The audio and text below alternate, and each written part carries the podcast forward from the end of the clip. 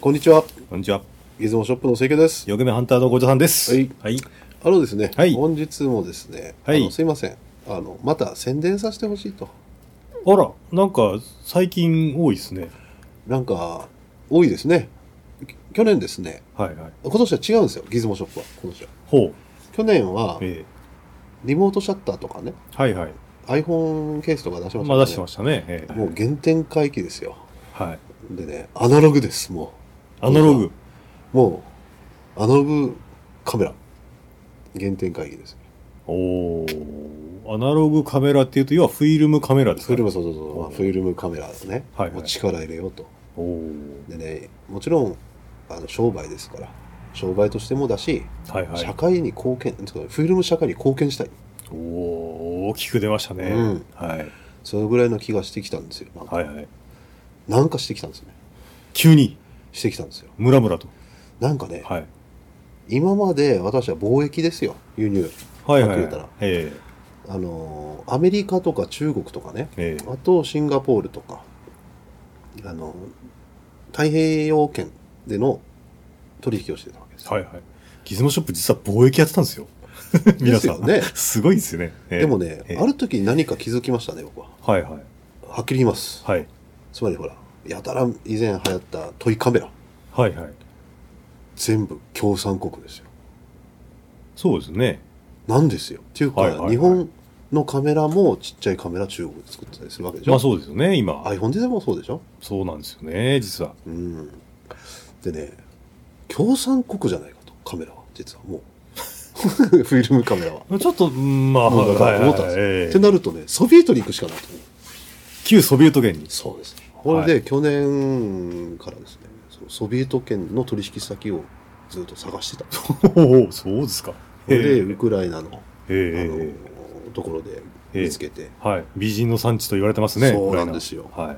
これでねもうでではっきり知らないわけですよウクライナソビエトあんまり、知らないですよね、普通うん、ミグ25とかほらあのやっぱそういうあのあれ何年前ですか、飛んできたの、な函んか館ミに。ールとかほらそういうあの知識しかないでしょソビエトええまあそうですねで調べたらね、結構なんかいけるなと思ってきたっていうかはなんかそうなんか勉強したんですよ、あはいはい。ねでまあ商品の話になる戻りますが、はい。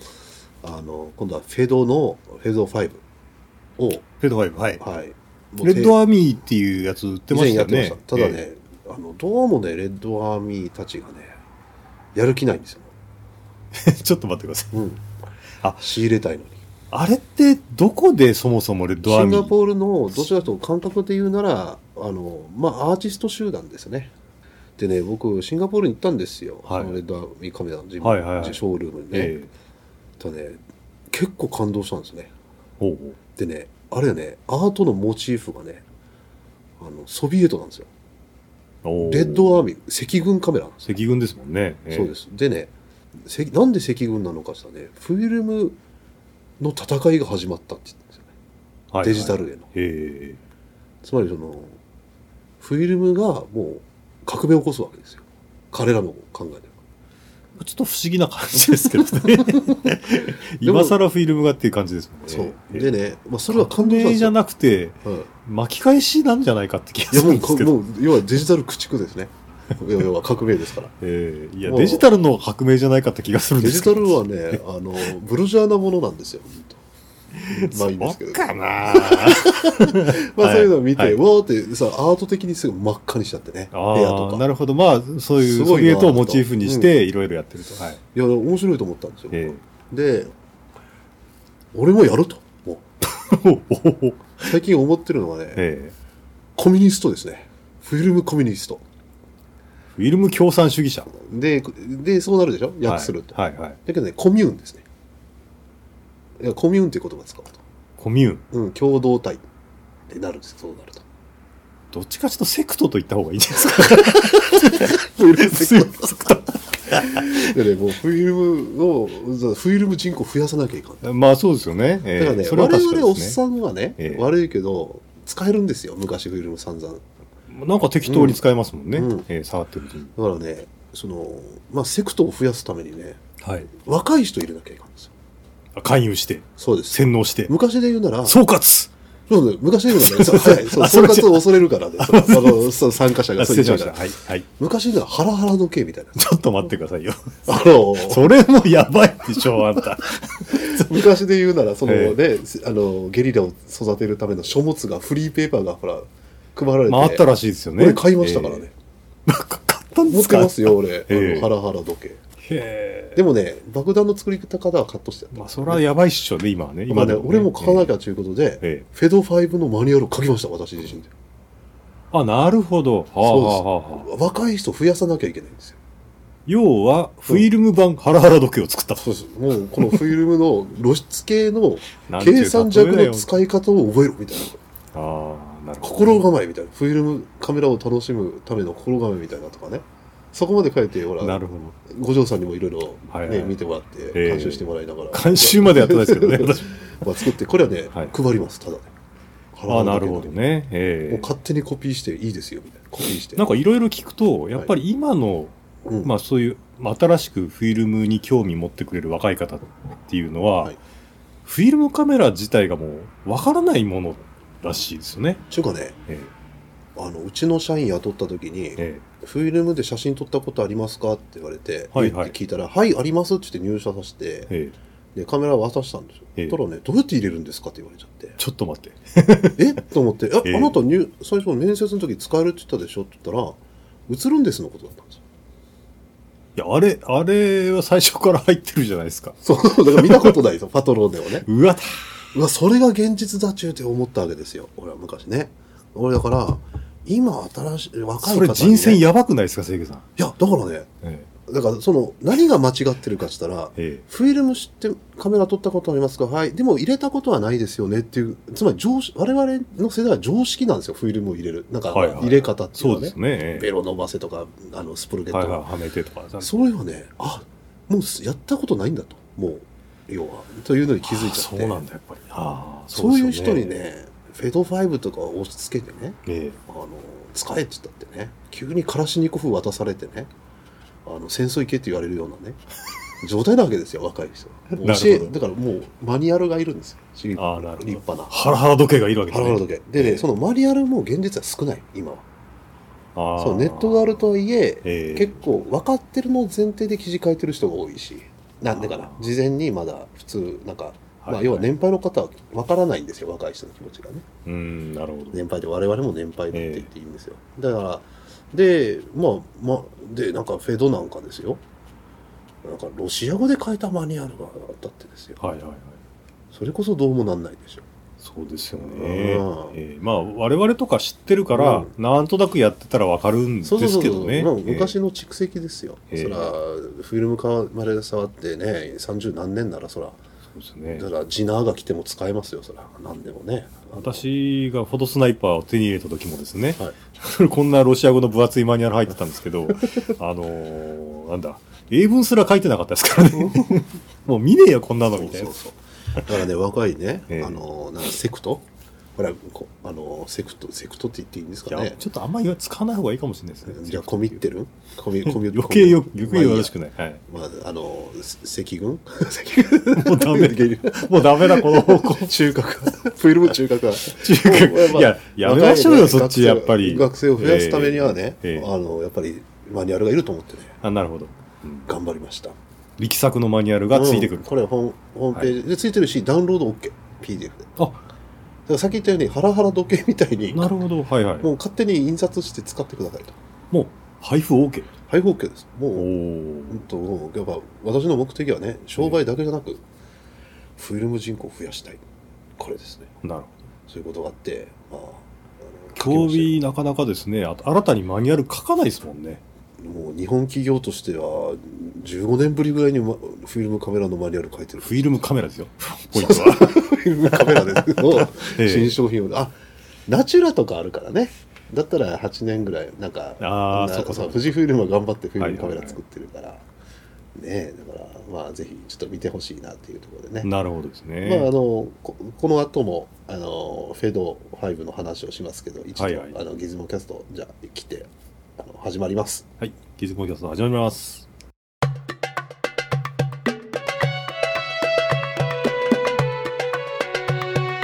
いつもモキャストはい。はい。えーとですね、あの、本日はフェド5特集ということで、はい。フェード5ですね。まずフェドとは何かみたいのからね、ちょっと話したいんですよほうほうほうほ。といううのもね、ええウィキペディアとかあるけど、ええ。なんかよく、フェドってよくわからん感じしませんなんか情報は。なんか、に、に、あの、明確にですよ、来華みたいな歴史がよくわかんないみたいな。えー、向こうの海外のウィキとか見るとですね、まうあんそこそこ普通にそうそう OL こと書いてありま海すけ外どのね。では書いてあったりすえるえとね。えで、その原因は何かっていうのを僕気づいててね、ええあの、日本はやっぱね、あの、実は、あの、カメラの機材の輸入販売してて気づいたのがえ、ええ外国のメーカーはね、日本はね、閉ざされてる、あの市場はっていうわけ。つまり無理だと、日本に対して物を売る、あのカメラ関係は。はいはい。っていう人が多いんですよ。ほうで、もちろんライカとかね、ハッセルみたいなとこだったら買うんだけど、あのその他のってなかなか買わないんですよね。あのあ理由はほら、はい日本のカメラがよくす良すぎるんですよ。うんうん。だから非常に外国企業が参入しにくい。まあ、今更ですね、正体わか不明の外国産のカメラなんて持ってきても、まあ、使う人あんまいないでしそょううね。ね。だから、えまあ、イタリアのカメラとか買うのは五条さんぐらい。えいやー、参ったな、こりゃ。スペインとかね。いやー、だあれ古いカメラですからね。うんええで、もね、現実的には日本以外の企業に国には売れてるんですよ、ああいうのうん。特にアメリカってそうだと思い貧ます富の差も激しいからね。ええかあらのだってベルリーサだって、あうのんプラスチックのやつですうよ、んあれもベストセラーらしいんですよ、あれはい、そうそうそう、売れてるのヨーロッパで現実は。ええうんだからあの、フェドとか、ロモとかね、ええゾルキーとか、あんなところも結構世界で売れてる。とんでもない数売れてうる。んでだ日本台数は出てますからね、だ確かからに。外国ではほら、その懐かしいって言って、そのウィキペディアに書いたりするけど、日本人には馴染みがなさすぎるのね。うんで、それでまあ、フェドってなんだろうと改めていろいろちょっと調べてたらですね、あの驚きました、私は。はいあのまあ、ざっと言いますね。えー KGB の前所組織チェカの、チェチェカのトップだった、フェルディリックス・エドムンドビッチ・ジェルジンスキーの提唱によって、レーニンのはいはい、金なんですよ。エドブンドビッチ、うん。ジェルジンスキレーニンじゃなくて、あれなんだったっけ最初のほら、ソビエト革命した。ー、レーニンでしょ、あレーニンかごめんなさいレーニンの懐刀みたいな人でね KGB の前身組織の長官なのよまあ、じゃあ、プーチン系ですか、そう ですよなるほそどうそうそうやばい人なのよやねばい人ですね、この人があの要はウクライナのハリコフにねええ孤児たちの施設を作ったんですよ、ほうほううん、孤児院で意す外ねになんかまともなことやるんですね、えそしてええその孤児たちの職能育成とそこで得た収益のあのきあの基金の捻出のために工場を作ったとえすごい人じゃないですか、子供工場なんですよすごいですね子、供が働く工場めっちゃなんかまともなことやるんですね、この人。は最初にそしてね、えドリルみたいの作ってたらしいんですあはよでところがカメラの部品を作るようになったああなるほとあのライカの、はいはいあアダプターとみたいなのとかど、はいはでい、徐々にそこはレンジファインダーみたいのも作るようになってきたとところが戦争がドイツと始まるとでライカの輸入ができなくなるわけですけど、はいはいでもう当時ライカカメラ戦争に重要なうん物質で、まあそうでしょでライカのやっぱ当時性能が卓越的にあったっていうのもあるんですよね、それでフェドにライカのコピー作れというあのソビエトの命令が来るわけですよはいでライカコピー作り始めるとそういうう経緯なんですよ、はいだから真似をしたんじゃなくてしょうがなかったんですよライカ輸入できないから、というあの背景で、まあ、国家的な命令で、はいもうしょうがなくカメラ生産を始めなさいと、そうですそういうことで、まあ、始めたわけですそね。う驚きましたねおうでフェドで最初の無印があってワンええツースリーフォーファイブとはいはい。っていうのを20年ぐらい前までやってたフェドワンって確かまんまライカコピーですもんね。そうそうそう、ええで途中から変えていくんですよね、ええそのオリジナリティを出していってるつもりなんでしょうそうですね。こフのェ形ドが2でだいぶ変わりましたもんね、うんいきなり。でフェード5っていうのがあってでねいろいろ分かったんですけどねあの共産国の宿命みたいなのがあってね当ほ時そのなんであの在庫がいっぱいあるかとはいはい。生産調整をき資本主義国のようにやってないんですよなんかねせつまり工場としては年間何十万台作るという目標でやってるわけですよはいはい。だから売れようが売れまいが関係ないうん。作るのが目的なのねはいはい。でガンガン作ってってバ スンって国家ごと倒産するわけですよそしたら倉庫があのまあストックで溢れますわなで給料が出ないっつって、はいはいえでみんなどっか行っちゃうはとあで残ってるわけですよねそういう背景でしょうねいまだにあるそこで、のうんなんかレレッッドドスストックやら、パーツストックなんやらがトックいっぱいあるわけですよあると。はい、でそれを今回話長くなりましたけど、ええそのデッドストックでダメなのもあるわけですよもうはいはい20年、何年経ってるまあ昔ですからね。で、いいのを整備し直してもらって、あ売ろうと。なるほで、保証がつけられるわけですよど。はいね。はい、で、それでうちで保証つって売れるようになったかなということで、去年からあの、ね、探してたら、ああ水面下で話を進めてたわけですね。え現実ね、探したんですよ、いろんな。だけど、ないんですよ、もう、ほら。えうーん。で、その、うちで扱えるようなカメラがね。はいで、以前、五条さんには僕は言う言ったと思うんですけど、あの、あんまり中古カメラになりたくないんですよ、僕はうん。中古カメラの売り方はもうあれはあれで確立してるものなんですけどはい。なんていうかどうしても初心者の方とかを引き入れるものになならないと思ってるんですよね。うんでうちのギズモショップはその、まあ、もちろんベテランの方もいるんですけど初心者の方も含めてそのが広くやりたい気持ちが少しあるんですよはいねはい。だからある程度やっぱりそのもちろんちゃんとしたものであのマニュアルとかちゃんとあってうんあのサポートしやすいものうんにしたいわけです。確かにフィルムカメラ自体が、うんもうちょっとこう、敷居が高いものになってしまいましたからね。うん、で、そのまあい1個2個のものを仕入れて中古で売るってなるとその知識つつまりサポートなんかできないんですよはっきり言ったら、だからか勝手に覚えてくださいみたいな、ら、まあそうですんね。せざるを得ないんですよね、だからあのやっぱ長く売ってね行きたいというのがあってそれでまとまった数を扱えるそれも信頼もできるものがあるって言ったらもうこれしかないと結論付けまして始めたということですねえーなるほど。が、まあ、セクトを増やす、フィルムセクトですね。 フィルムセクト、フィルムカフィルムセクト。メラをうんのが僕のこれからの仕事になるでしょうがね。えーフィルムセクトとかいう単語使ってたら、フランスとか出入り禁止になりますよ。ああ、そうですか。何でしょう か。フィルム中華グレンかあ、グレン タイ。グレンタイィルムヤクザはちょっとね、まあね、とにかくこのマニュアルが成功すれば、ああ、なるほどですね。増やせますよまあ、清家さんの力作のマニュアルがついてきますので、はいはいまあ、ご期待くださいと。ははいい、まだですね、すいません、語りたいこといろいろあるんですが、ええまだあのすいませんが、あの第2部、第3部もやるかもしれあ、ないですけどねこれはシリーズで、はい、まず、一段階からはいはいで今回ですね、ええあの実はセクトの一人である五条さんのあい作た品をバレちゃった。あのフェドもですね、はいはいあのレッドアーミーカメラの時買ってもいただいたしそうですね。あの、えーフェドもそれ以前にもちょちゃんと買ったんですよいやこれもうありがとうございます、ええと思いますよね、でまあ、結構ですね、あのー結構撮るの楽しくて、はいい、ろんなとこでやっぱり持ってって、うんうんあのー撮りまくって、はいいろいろな、まあ、気づいたことあるんですけどね、はいなんかストラッパーなんかないとかですね、はいはいは ただ色合いがこう、レッドアーミーだとこう結構派手めにしたりするんで、はいはいそういうとこは結構目引いてうんよかったですね。あい、あののこれねほらあの五条さんこれフェド 5B なんですよはいはいはい、そうですね。でねあの今回私売るのはフェド5です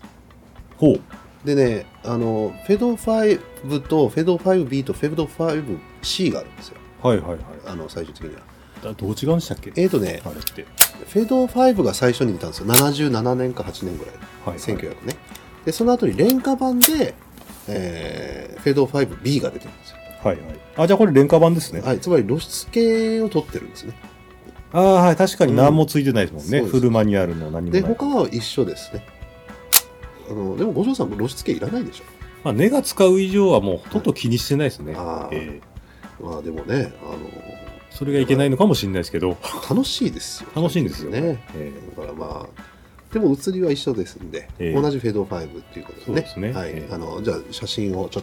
と。あ、じゃあ撮影サンプルをですね。ははいい。させていただきますね。はい、えっ、とですね、はい1枚目。こ1枚目。はい。れは、東京タワーじゃないタワーです。これはですね、ははい、あのーまあ、あの、見てのお分かりの通り、えー、スカイツリあ、スカイツリー。ーですね。あ まあ、今、出ませんでした、単語が。そう、出なかった。ええ東京タワーの偽物って言おうとした、俺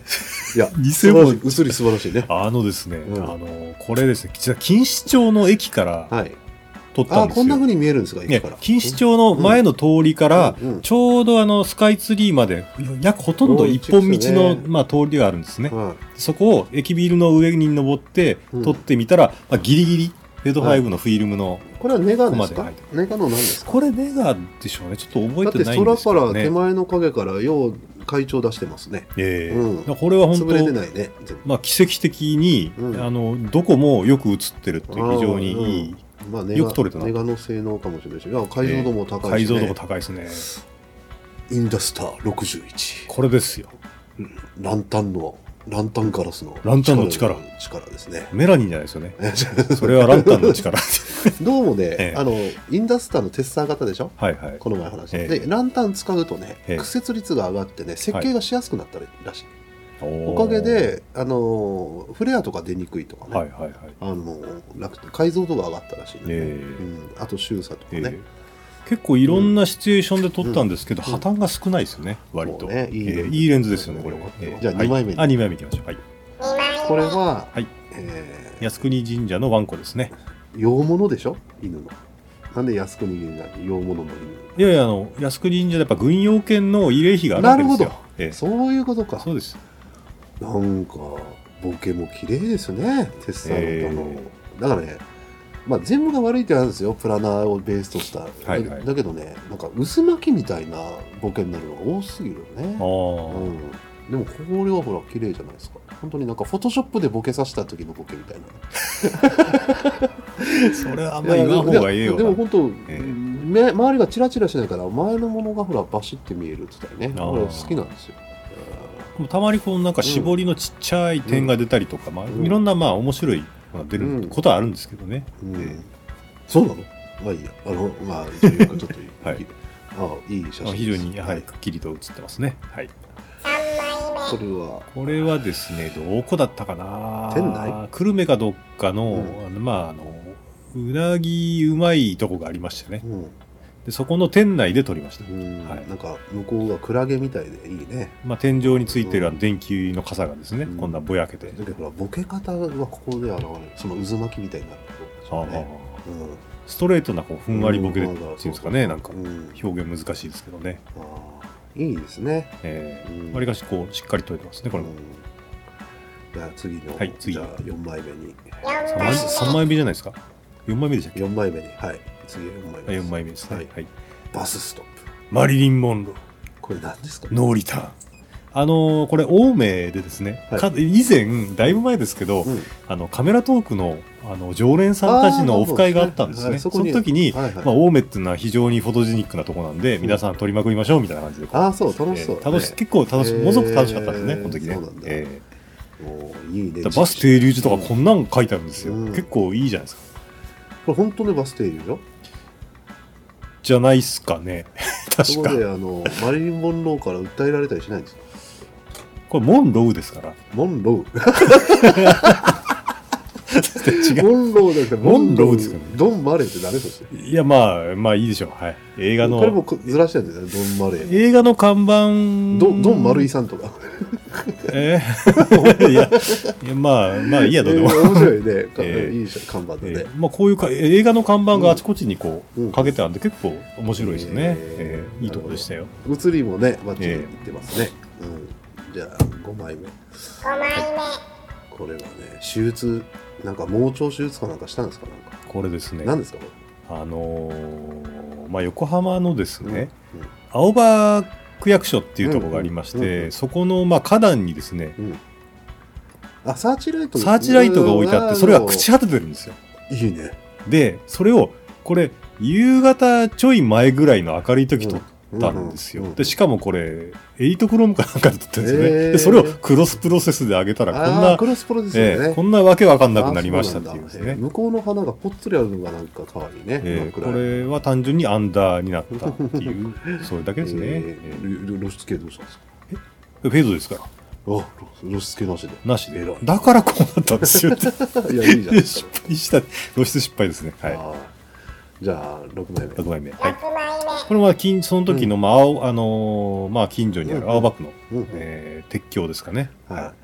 東急のこれ東横線東横線がい。うんうん。あ失礼しました、これうん田園都市線が通ってる鉄橋ですうんね、はい、あのなんかね、なんかね、これ見てたらね、最近僕ちょっとソビエトついてるから、いなんかほら、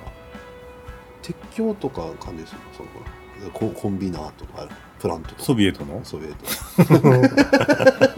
トに見えてしまったねああ、うんそれ疲れが溜まってるんだと思い ます。はい、これでも、うん撮ってて思ったのは、うんまあ、割かしっかり映るのと、うんうん意外とこうこう逆光なんですよ、これあ。がこなんえねえほんとで、破綻がそんなないなうんと。強い強いねええこの前のタワーはほら天使の輪が出てる感じあれはもう、ねもう、異次元とチャンネルしてますよね。え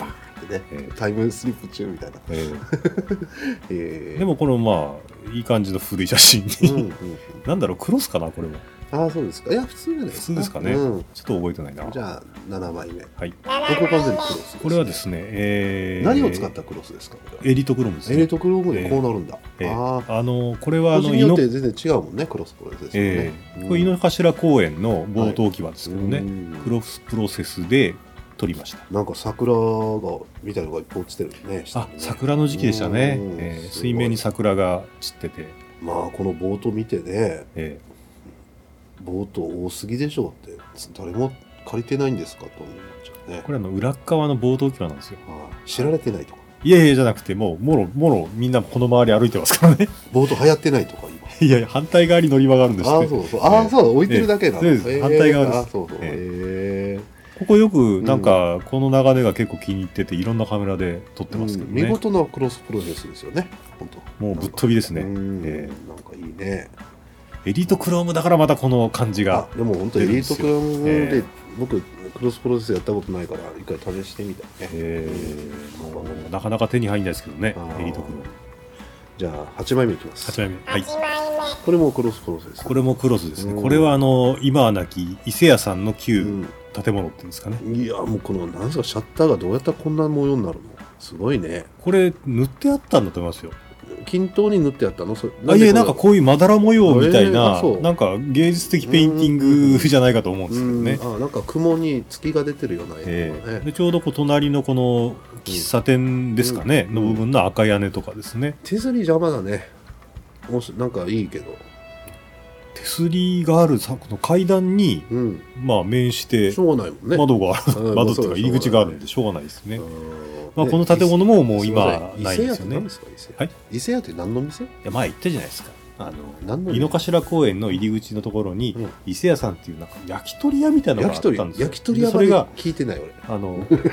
そのそのうんこのちょっと隣ぐらいにある建物あるんですけど、うんそれが木造の古い建物ですごくいい感じだったんですよね。なるほどね、えーそれがまあちょっと前に、まあ、建て替えのためにうん取り壊されて、この隣にあったやつも全部根こそぎなくなってたんですよね、うんなんでもうこのビルはもうないという貴重な写真かもしれませんあこれはもうね持ち主に喜ばれるかもねこの写真はね いやもうバンバン使ってください、あー じゃあ9枚目いきます一枚目はいこれははいこれも井の頭シリーズですねあのその井うん井の井の頭公園の入り口からずーっとこう吉祥寺駅側に来ると、はいまあ、丸井のその隣のビルっていうんですかねはいの横にこういう看板がかかってましたとこの人誰でしたっこれ堺巻じゃないですかねけ堺巻ね、はい何した人だったっけいや女優さんで何、なんかドラマとかなんか名前知ってるけどちょっと何仕事した人かお忘れちゃったなんだっけな最初 CM でこの人ヒットしたんですうんよ、うんなんだっけえー、脱いだらすごいんですじゃなく てえーっと、それとも象の耳世界初の、まあ、その辺もポイント高いですね世界初の象の耳って何だろうわかんないでしょ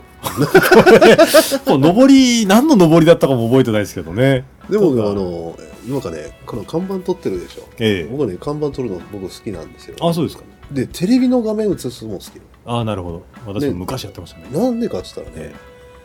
テレビとか看板はねもう完成されてるんですよえはいで完成されてるものをまた撮るなんてしたらえあの作品じゃないないとかもしれないけど、えええでも完成されてる美しいものを撮りたくなるのは当然じゃないですかまあそうですねまあいわゆるあの人のふんどしで相撲をな取るんといでうすけ ど目の前に完成されたものがある例えばこの持田真希の美しさ持田真紀じゃないってだから堺脇です堺真希、はいごめん 持田真希ってなん町だ田っ真紀はあのーほら高校教師に出てた女の 子です可愛い子ですけどもうすごくええもうだいぶ前にけ結婚され堺た真のかな希ええ堺真希完成されてる美しいよ、もうプロのあの、ええ人たちそがねれプラスアルファのこの周りのなんかこう状況があって、まあはい面白いんじゃないかなと思って、じゃあ象の耳が邪魔と思うけどねいやこれがポイント高いと私的 にはところで象の耳製法って何なんなんでしょうね こうこうなんか上りの正体がもう分かんないんですよ今となってはこれいあまた吉祥寺でこの旗立ってるんですかね、ほら積もろうでこれ巨人化してるわけこれなんかビル周りにビルでかい、い看板ですかなり、はい、いかなりでかい看板でしたね看板というか、まあねええじゃあもう本当昨年もうクロスプロですねええクロスですねクロスプロにしてよかったねこれねあ逆にですね間違いなくええうんこれの写真、ええあということで見せていただきました、もう酒井、ま、あの、牧さんがこれ見てどう思うかわかりませんけどね、 自分の写真の下に象の耳って書いてある。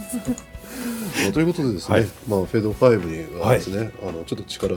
今後入れていくんですけど、はいもうどしどし使ってください本当に、えーはとあもう、フェード5私結構気に入ってるんで、はいまあ、たまに出動するいはいと思いますよ。ははいい。えーまあ売り行きが良くなるようにも良くなるといいですねうん頑張ろうと思いまえーす、ぜひともこのフィルム業界の底入れにそこ入れで底上げに皆さん、ええセクトに入っていただいた間でですね総括 総括総括最後総括すいません最後総括総括ははダメなんですねで。えだーそれやっちゃうともうみんな絶滅しちゃうんで、でね壮絶な内毛場で終わっちゃうって総いう。括するとしたらね、ええどんな理由でするその総括をするならそのほら理由があるじゃない総括はフィルムの消費量が足りないなんかああいうあのスマートフォンで写真1枚でも撮ったら総括されると かやめ ましょう、いなくなるから。でねいろいろ気づいたんだけど、ええほら真空管はいはい今ですロシアですよ真空管のあなんかそうらしいですね。でロねシア製の真空管が。真空管プクプでしょえシリコンバレーをつくばをシリコンバレーにしようとか日本が言ってる時に真空管プクプってなるじゃないですかギターアンプは真空管が一番売れてるとえああ。それも中国製の真空管よりあのロシア製がいいらしい最先端なんですよほう。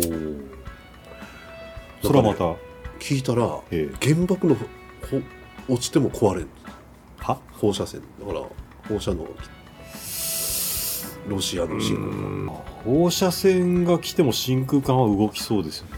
確かいやなんからしいですそういうねなんか実験してると向こうのソビエトでに。いやいやいやいや、どこ でそんないや実 験そう性能がいいんですよじゃあ、ええあなたなんですかこの iPhone は動くんですか原爆爆発したらバーンって、をうん放射線には弱いかもしれないですね。うん、あの、CP、あの、LSI っていうか、うんあの辺の、昔あの、なんかで見たことあるんですけど、うん宇宙船の、あ電磁波が出ちゃうのかコなントロ放射ー線ルとかは、やっぱりその、いや、宇宙船かななんかそういう影響を食らうので、まずキャッシュが載せられないとか、うんはいはいはいなんかいろんな制限があったみたいなんですよね。だからほらギターアンプとかがだから今そねういうええ386使って真空管使ってればね、えまあ、原爆を落とされてもライブが続けられるんですよすごいでしょ静かにってえこういう時どうぞせげさん、だいぶ激務でお疲れのようなので、 じゃあ終わりましょうか本日はこの辺にしようと思い ます。それでは、えっ、とですね、えーまあ本日のネタに関してはですね、えっ、と、ホームページの方ご参照ください。はい、それでは、まあ製品の方もよろしくお願いしますということで、はいはい、ミノキャスト終わりますはい、さよなら。さよならい